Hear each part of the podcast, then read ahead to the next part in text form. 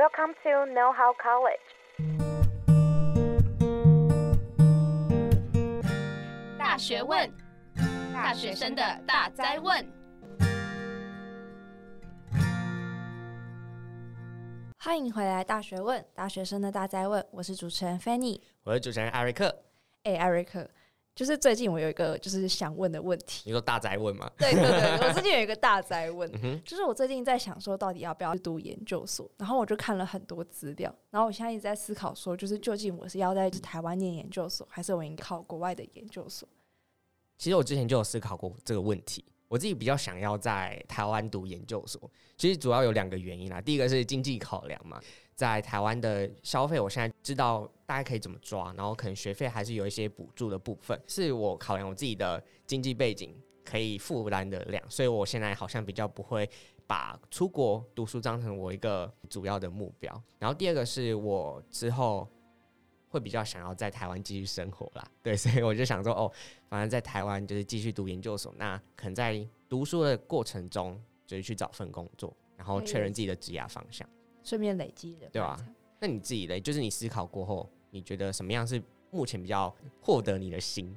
哦，因为其实我原本跟你想的差不多，就是我想说，反正我之后肯定会在台湾工作，所以在台湾读研究所。可是我最近另外一份实习是跟海外的，就是工作机会比较相关的，所以我就想说，就是看大家好像在国外发展，有一种就是拓拓展自己的视野，再加上在国外磨练，然后累积人脉那个感觉，好像也是很不错。所以我就一直很纠结。我相信这应该是蛮多大学生就是心里有的疑惑啦。那我们今天呢，既然我们两个都没有经验，那我们就邀请到了有相关经验的来宾来到我们现场跟我们分享。那我们欢迎 Jason 学长。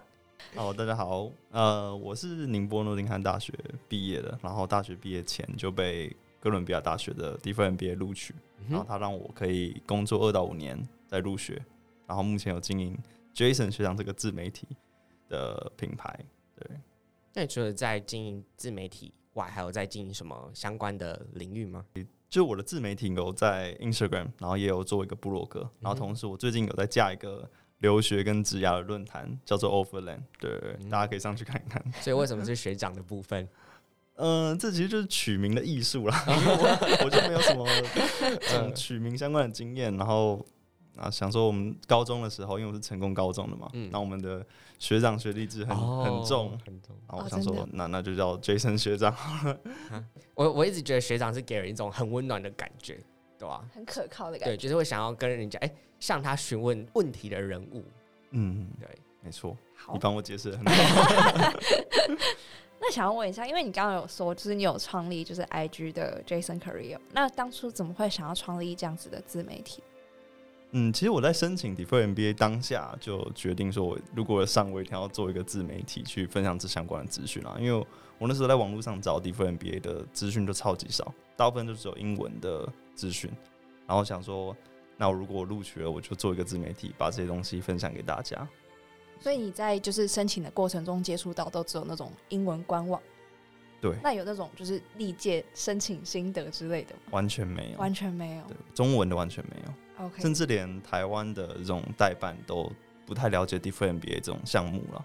对，所以是有比较冷门的项目。没错。那想要问一下，就是那你的 IG 除了分享就是 Different MBA 的资讯之外，还有分享其他什么样子的内容？嗯，像英文检定啊，还有一些大学生职涯，可能是实习申请啊，英文面试这相关的都会有涵盖到，所以就不会只涵盖到留学申请这一块。那你刚刚提到 Different MBA，想知道就是这到底是一个什么样的 MBA？听起来很酷。那 Different MBA 它其实就是 MBA，只是它提供一个比较特殊的入学管道吧。因为大部分 MBA 以美国为例，都要你五年的工作经验才能去申请。那 Different MBA 的话，它就是希望你在大学毕业前，或是研究所的最后一年前，你就先申请。然后如果录取后，他给你工作二到五年。然后你再去入学，这样，所以等于是不是一个呃提前录取的概念。对，我我我有一个问题想问，就是为什么他们会有这样子的学制的设计？嗯，我觉得有两点吧。第一点可能是因为 MBA 招生越来越难，哦、所以他们很想要提前去 secure 一些学生，然后可能他们对啊、呃、MBA 有兴趣啊，但他们可能四到五年后因为工作或是因为自己的像职业发展，那时候可能比较不容易会去申请。那他们如果在学生时代就先把这些考考试考完，然后他们有更多时间就可以申请的话，可能会更吸引这些人去申请。对。然后第二点就是，Defense MBA 他们可以吸引到更多理工学生，理工学生对对对，就是可能像啊理工啊或人文社科学生，他们在一般的 MBA 他们比较不会去申请，或者申请人数比较少。但是因为 Defense MBA 他们希望招募更多多元的人才，对，所以他们更希望去找一些可能一般不会申请 Regular MBA 的人，然后他们通过 Defense MBA 把他们录取，然后先纳入自己的口袋之中，这样。哦，所以有点像是确保名额。那你自己本身也是就是理科背景出身吗？不是，不是，我是他们的商科 传统的背景出身，但我自己的经历比较特别一点啦，因为我是申请时我就完全着重在创业的经历这样。所以我就尽量把自己打造的特别一点，让、oh. 他们想要先把我录取，这样。所以这样听起来，就是 Differ MBA 这个学位啊，是一个鱼与熊掌可以兼得的一个学学位嘛？就是它可以既可以先让你选择要先工作，也可以让你先保留你现在目前的学位，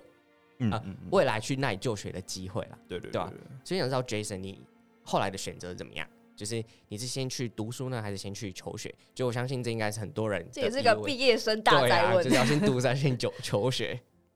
呃，我自己是选择先工作个三到五年，或是三到四年，然后再去美国读 MBA。因为我自己会觉得这样可能相关工作经验累积比较多之后，可能在美国求职会比较容易一点。嗯。但其实我身边有朋友是。呃，大学已经把相关经验累积的很丰富，已经确定好自己的志向，然后研究所就直接去读一个一年的学制嘛，然后他研究所毕业直接到找呃，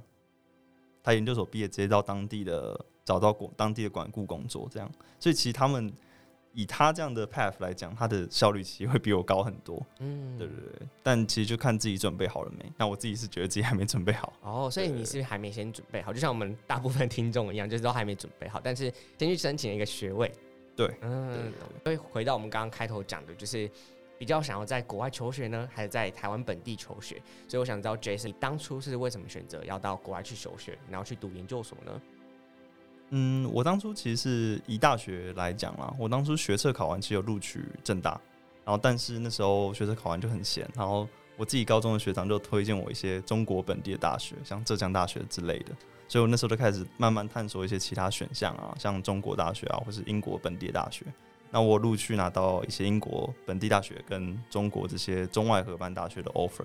那最后因为我评估他们的品质啊，可能学费啊之后，我发现中外合办大学只要用三分之一的学费，就可以获得跟可能英国本地大学一样的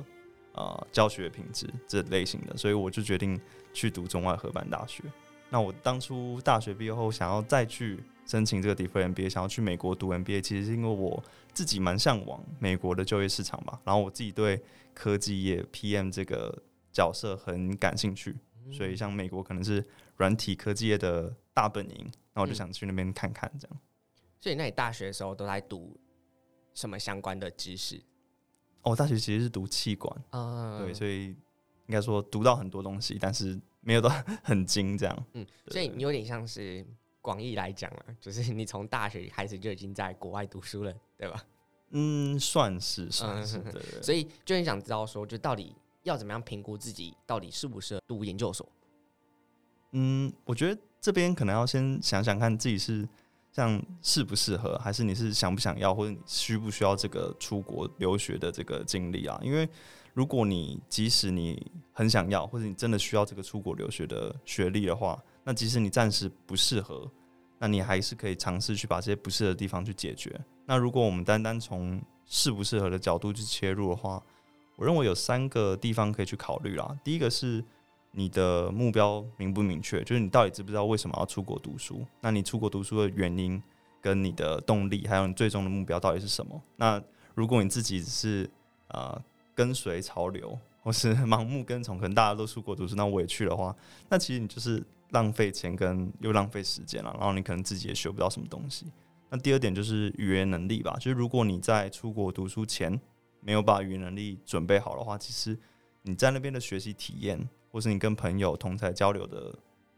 体验就会差一点，对不对？那最后一点可能就是个性特质，就是如果你已经准备好出国读书了，那你就尽量勇敢跳脱舒适圈，多结交一点不同国家的朋友啊，不要大部分都跟华人待在一起混这样。所以你觉得适合出国读书的人的特质应该会是怎么样？那总结来说，可能就是自己可能目标明确一点啊，嗯、然后语言能力至少也要达标，嗯、就可以去在那边学到一些东西啊。那最后可能就是你自己的个性特质要尽量外向，或者即使是像我可能比较偏内向，那你要假装自己很外向，去尝试去。reach out 或是去接触更多不同人或不同机会，这样。因为你有就是蛮多在国外念书的经历，但是同时你也接触到蛮多台湾的学生。那想要问一下，就是在以读书方面来说的话，呃，在国外念书相较于在台湾念书，有没有什么其他的好处吗？呃，我觉得以学习的角度去切入的话，国外大学的教学方式可能比较特别一点。像以我自己为例啦，我大大一进去的时候，他们其实就很强调一个特质叫嗯批判性思考，对，然后他们可能从大一就教你怎么写 A C，就是说如果你收到一个资讯，你要怎么去消化它，那你要怎么去拥有这个批判性思考的特质去批判这个东西，就不要一昧的接受这个资讯了。然后在这这训练当中，其实蛮大的影响到后续做任何事情的方法跟方式，那甚至。啊、呃，我在国外读书，可能因为我同才蛮多都是大陆人嘛，那他们可能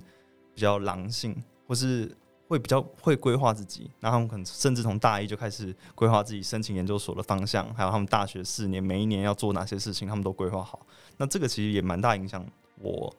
可能变得跟他们一样，想要慢慢的去规划自己到底要做哪些事情，这样。那这些就是外界的不同的环境，是你一开始在读书之前有预料到的情况？完全没有，完全没有，完全没有。对，然后还有一点是求职吧。就如果在国外读书，我自己认为，嗯，如果要回来台湾工作的话，以留学生或是海归，其实没有到超级大的优势。因为我自己在以我现在的工作环境或者工作公司来讲，说，如果你单单身为大呃留学生，但你没有相关的实习啊，或者没有相关经验，其实也不会很加分。那如果你在国国内读书的话，其实你有很多管道或经验可以去丰富自己的履历，所以你不也不会输给留学生。所以留学生唯一在求职方面的优势，可能就是他们多了一个地点的选择性，因为大部分留学生他们毕业的时候可以拿到一个工作签证嘛，所以他们就可以有机会留在当地工作。这样，所以就总结来说，就是你觉得学习的方式跟求职，就未来的求职地点这两个面向，是你觉得。在如果想要到国外读书的话，是可以考虑的两个点。嗯，对对对。那我可以再补充一点啊，就是如果你以雇主的角度去思考的话，你为什么会觉得留学生可能会有一个优势？你可能会有一个刻板印象，说这个留学生可能他的语言能力比较好，可能比国内学生好，或是他在啊啊可能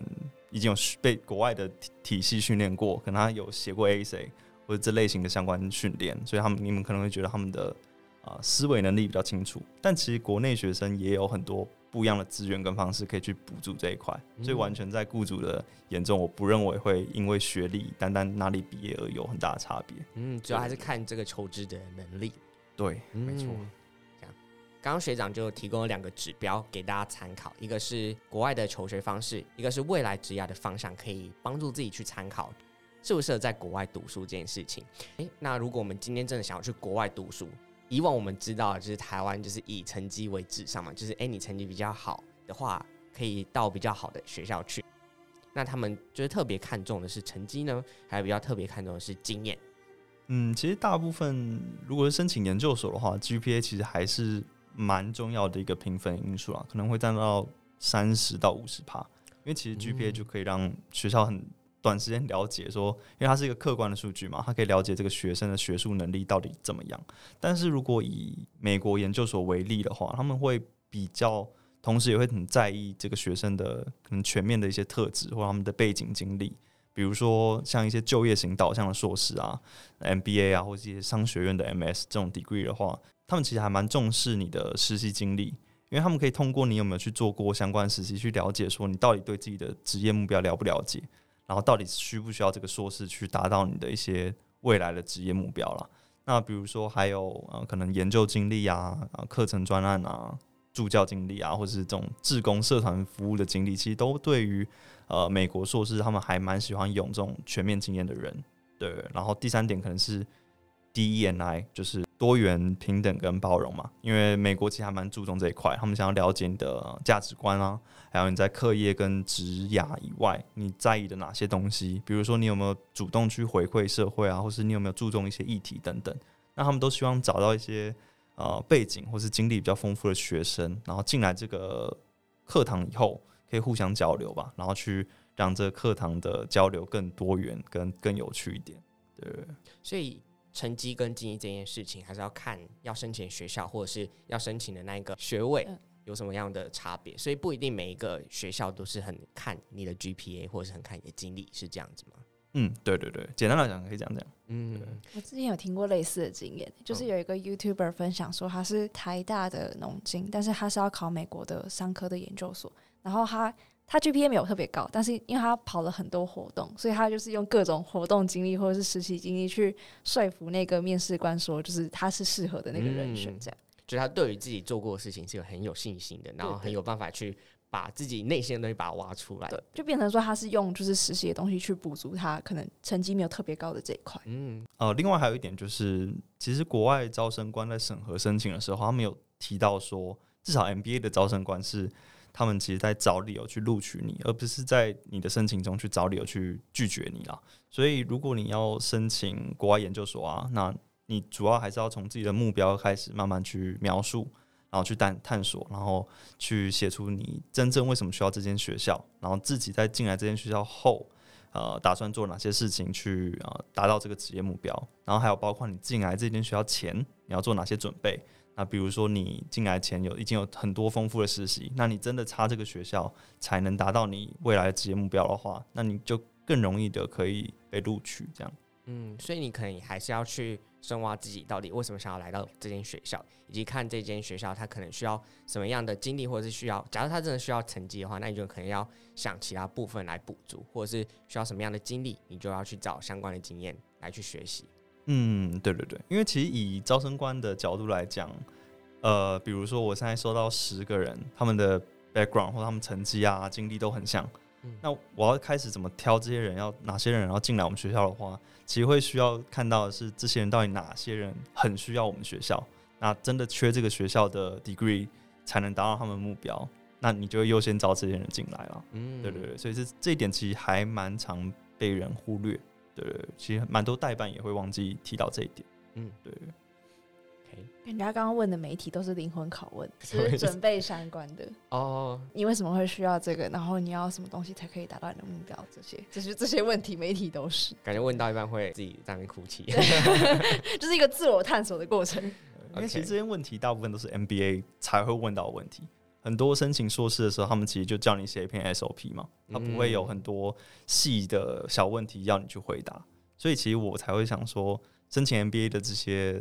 呃，经历或心得其实都可以应用在申请其他 program 上面，嗯，对，对，对，所以这个其实还蛮受用的，是一个综合能力，这样。对对对，对，OK。那你那个内挖就是往内往内反思，你有需要就是有需要到哪一个程度吗？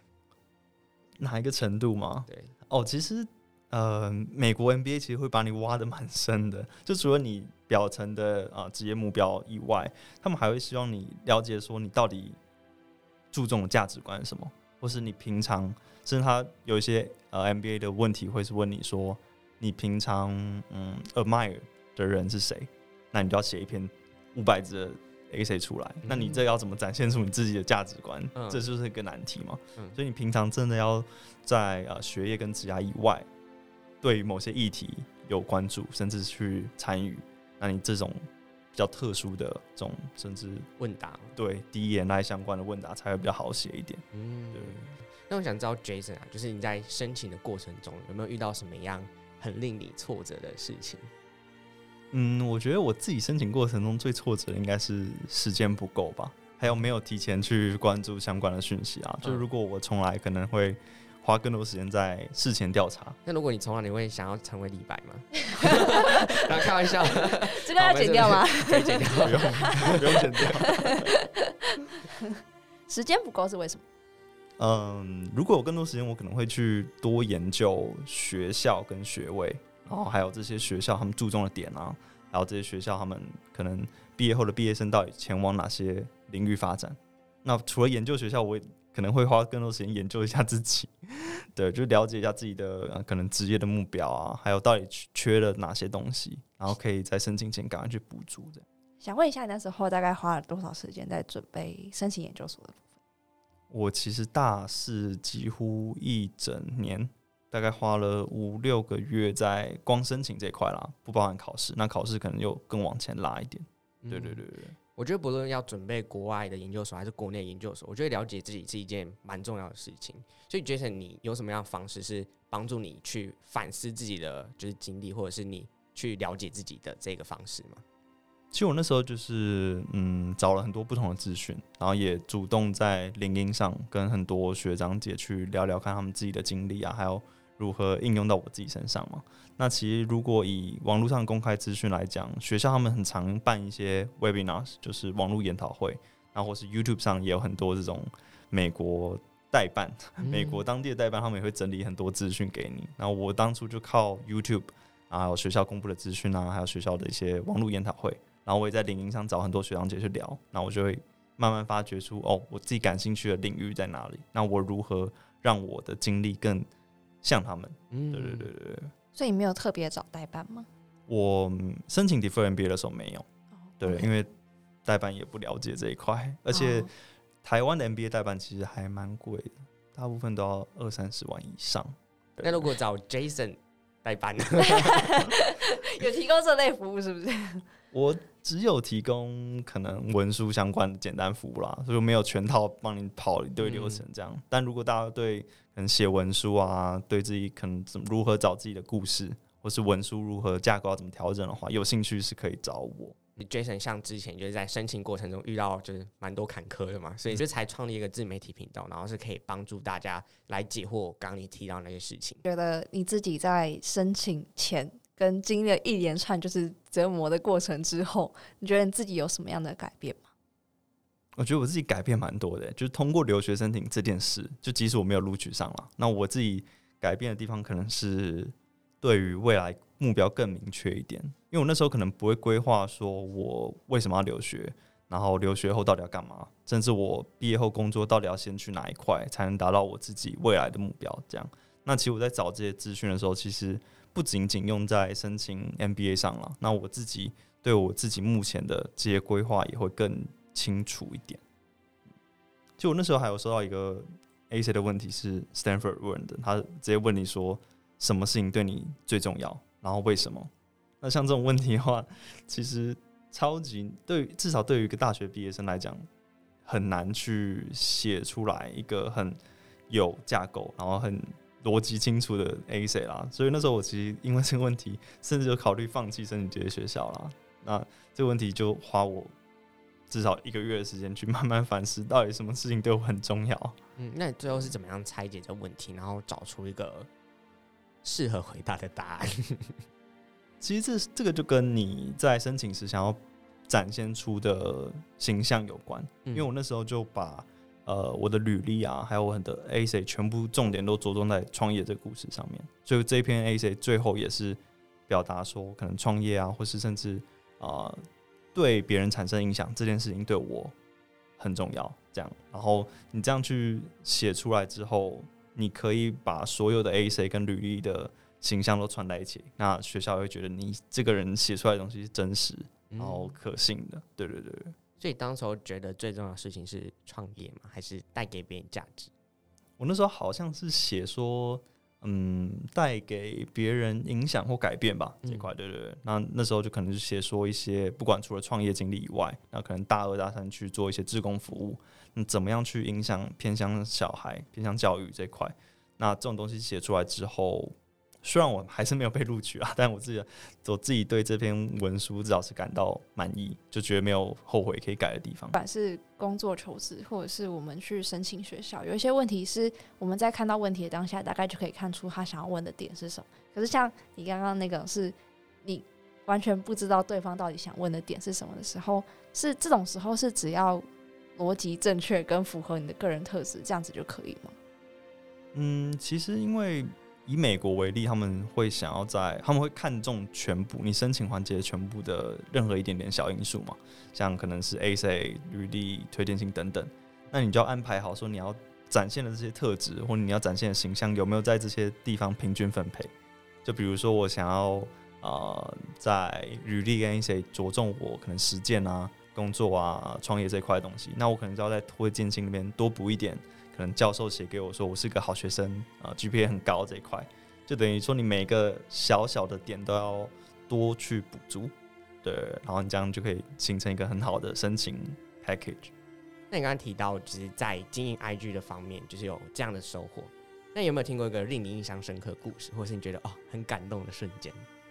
哦，其实我那时候有一个学生，也不是学生啦，就是他要申请美国的会计硕士。然后他其实已经有在台湾工作了四到五年，所以他的经历其实应该算比我丰富了。然后他请我去改履历，英文履历这一块。那可能因为嗯，以前工作在台湾工作，至少英文履历可能用不太上，所以他以前不太了解说英文履历的撰写方式啊，还有撰写重点等等。那我们最后因为慢慢去讨论每一个工作经历，他们里面的这些专案啊，还有带来的成果，这样，然后一个一个 bullet point 去改之后，他这个。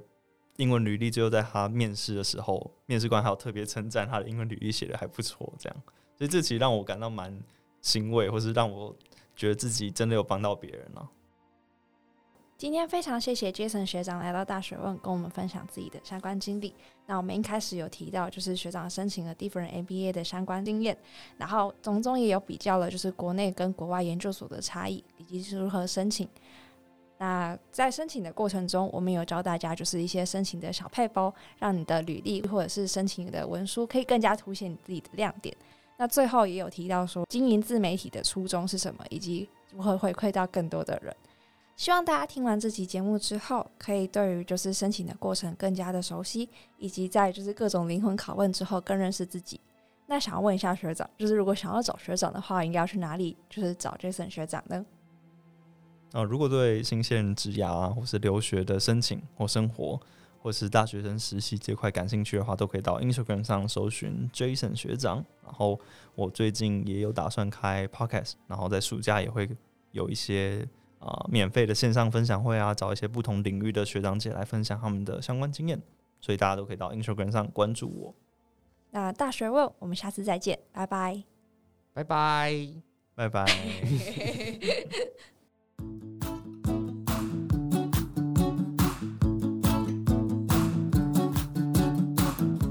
欢今天的节目内容，欢迎到大学问 IG 追踪支持我们，并在各大平台订阅我们的节目哦。我们下期见，